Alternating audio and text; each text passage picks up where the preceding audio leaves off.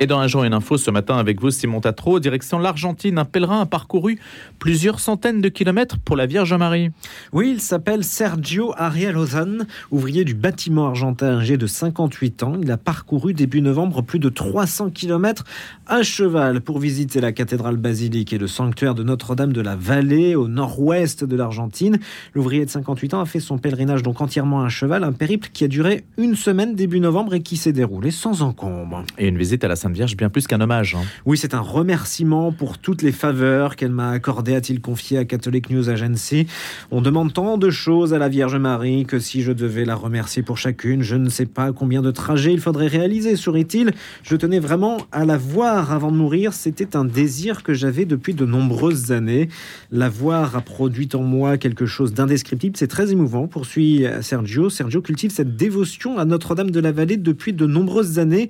L'église de son village est-elle aussi placée sous la protection de cette Vierge où il a reçu ses premiers sacrements? Le sanctuaire en question héberge la statue de la Vierge miraculeuse appelée Virgen del Valle. Il a été construit dès 1860 afin de pouvoir accueillir, comme il se devait, les milliers de pèlerins qui affluaient pour vénérer la Vierge, devenant ainsi un des grands lieux du pèlerinage en Argentine. Plusieurs miracles sont attribués à celle-ci, notamment la guérison de maladies incurables, la protection contre des épidémies ou encore des invasions d'insectes. Merci Simon Tatrou, finalement un sanctuaire pas si connu que ça, donc c'est l'occasion peut-être de les découvrir à la faveur de ce pèlerinage qui a retenu l'attention euh, des médias, des médias catholiques argentins dont vous nous parliez ce matin. Simon Tatro, tous les jours, un jour une info. Et comme chaque lundi à présent, on retrouve le bloc-notes média de Louis-Marie Picard. Bonjour les Marie. Bonjour Louis et bonjour à tous. Et cette semaine, c'est une tribune du Télégramme qui a retenu votre attention. Oui, avec ce titre Pourquoi nous publions les identités dans les faits divers? Alors, elle est l'œuvre de son rédacteur en chef Samuel Petit. Et alors, il explique que leur mission de journal de médias, c'est d'apporter une information fiable et précise.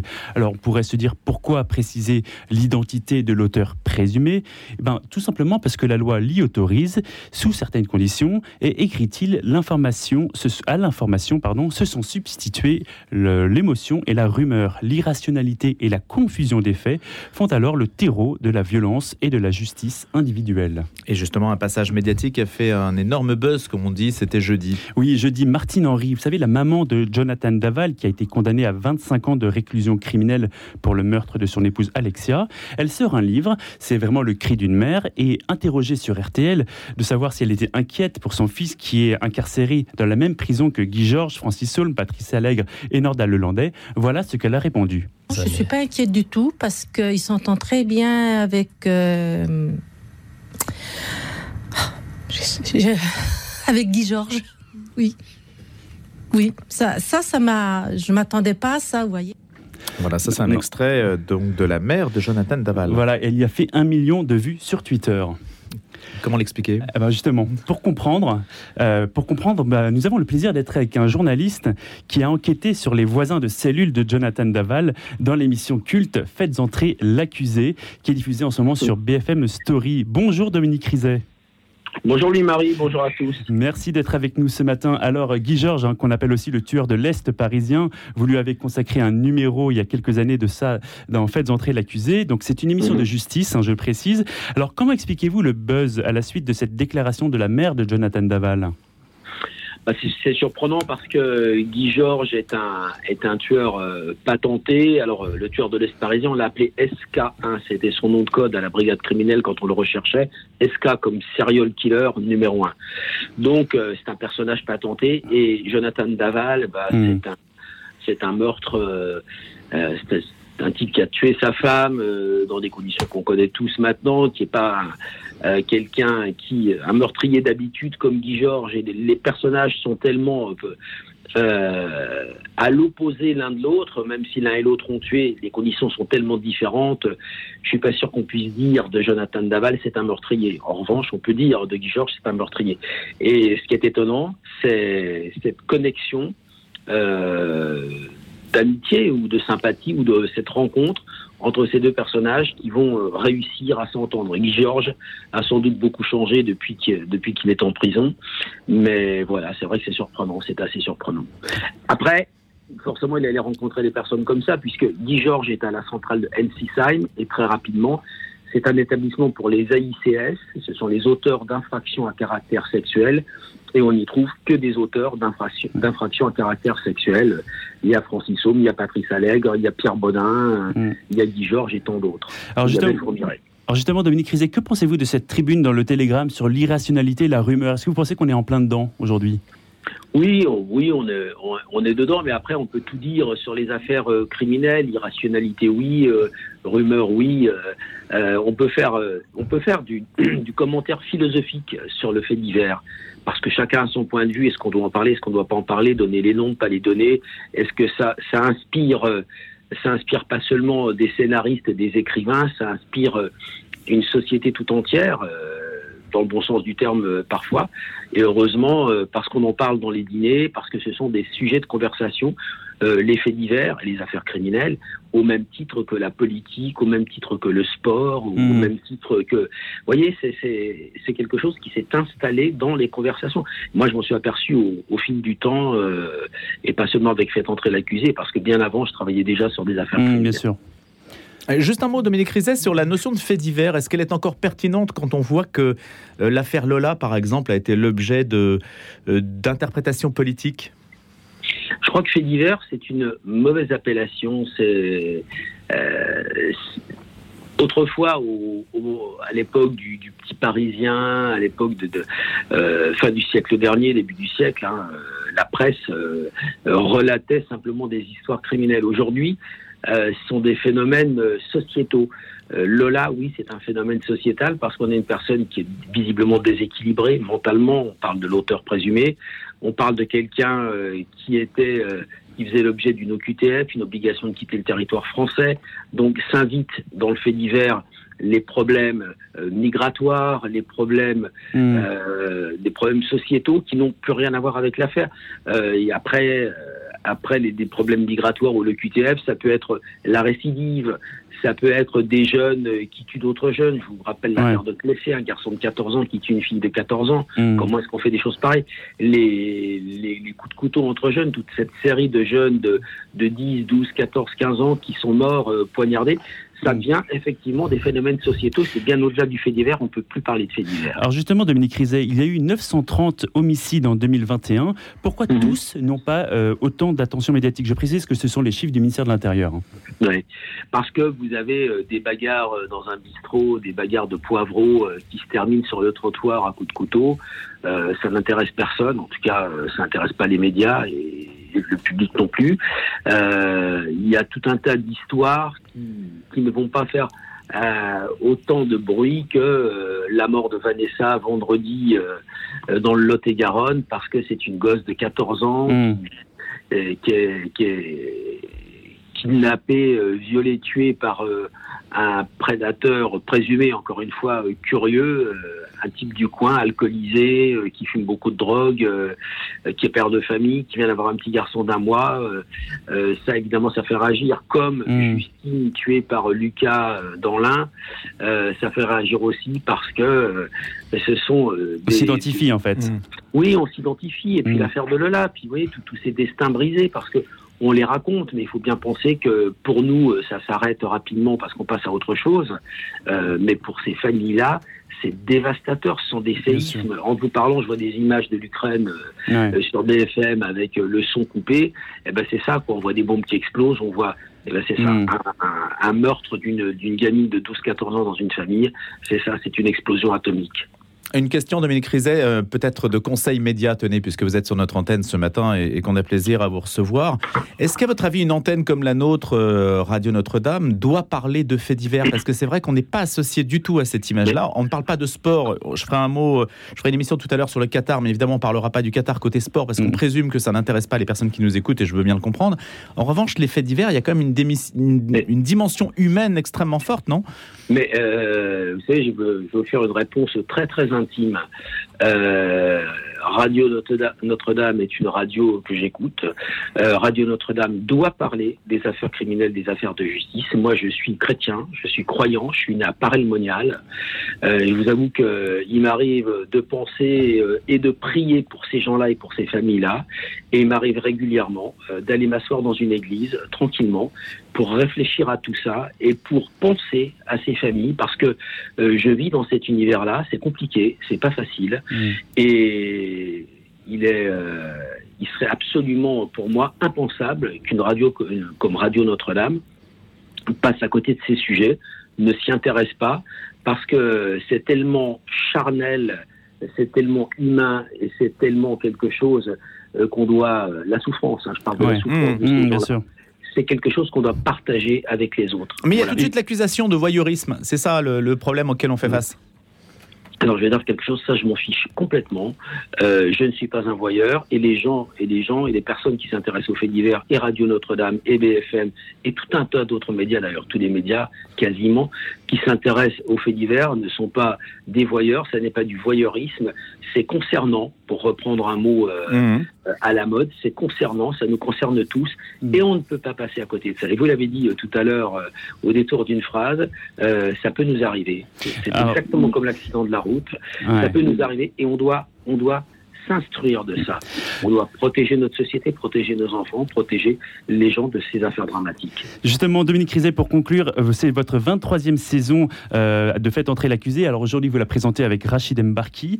Petite Mhm. question pour terminer. Quel épisode euh, a été peut-être le plus intéressant, le plus compliqué à tourner, euh, à monter, même à enquêter? Je crois qu'on a eu, on a eu du mal sur l'affaire Ranucci. On a eu du mal sur, euh, Ranucci. sur Ranucci, Le l'affaire pullover Ranucci, rouge. Christian Ranucci, voilà, le pullover rouge, Mm. euh, parce qu'il y a il y, a eu un- il y a eu une suite avec le frère de la vie de la Il y a eu une Dolores. suite avec euh, le frère de Marie-Dolores Rambla qui a basculé dans, dans, dans, Ouais. dans les- dans- dans le crime lui aussi. Et puis c'est difficile parce que c'est la peine de mort. Et puis c'est difficile parce que on parle de l'innocence de Christian Ranucci. Mm. Moi, j'en suis pas du tout convaincu. Moi, je, je suis Ouais. convaincu du Mm. contraire. Mais il n'empêche, il n'empêche euh, euh, cette horreur qui a été la peine de mort. Euh, aborder ce sujet-là, parler de cette affaire-là, faire très attention. C'est euh, dans Faites entrer l'accusé, on marche sur un fil, on marche sur un fil. Il faut tomber ni d'un côté ni de l'autre.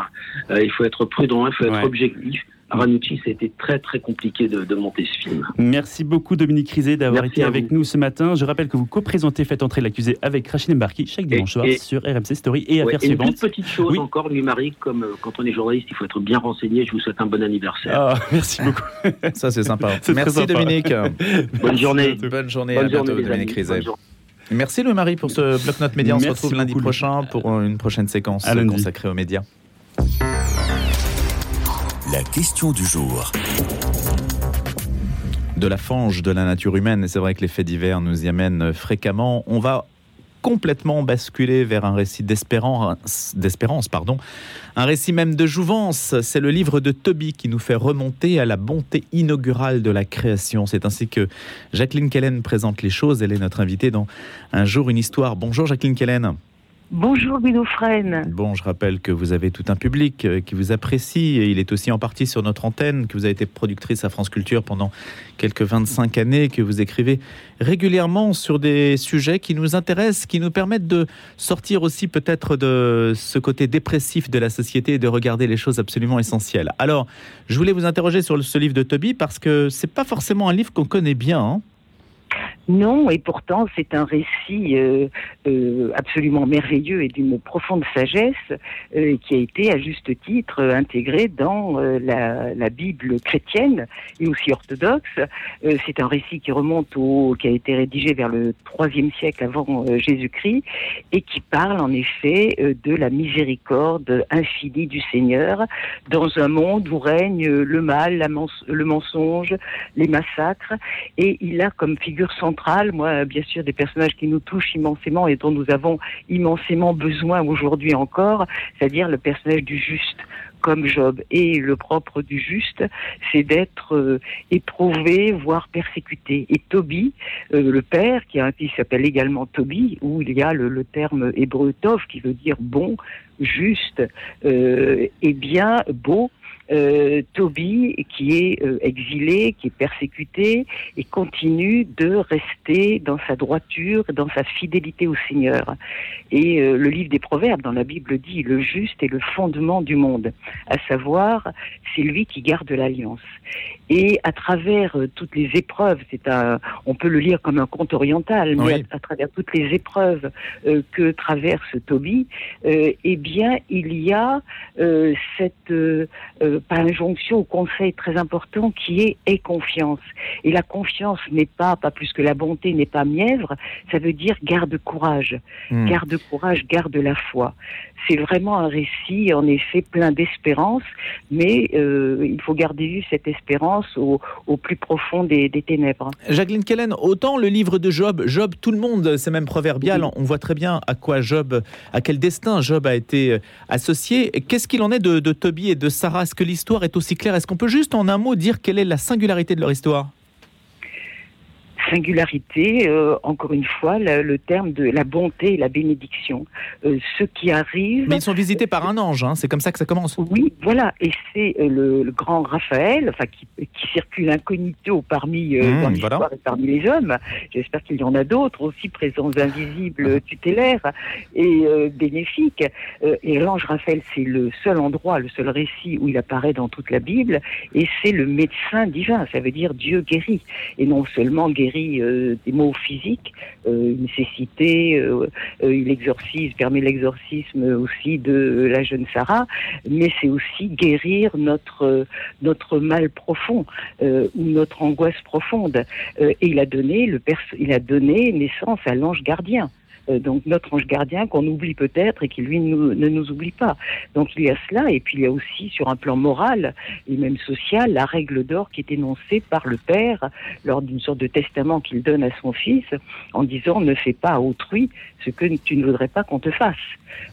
Donc il y a non seulement tout un aspect moral très important, enfin universel et intemporel, mais il y a surtout euh, cette confiance que le pèlerin, le jeune Toby, le pèlerin spirituel, ou nous-mêmes en quête de connaissances et euh, euh, sur le chemin, notre âme, eh bien nous sommes guidés vers cette sagesse éternelle, nous sommes guidés euh, vers notre destinée véritable. Et cela se termine d'ailleurs par une vision de la Jérusalem céleste.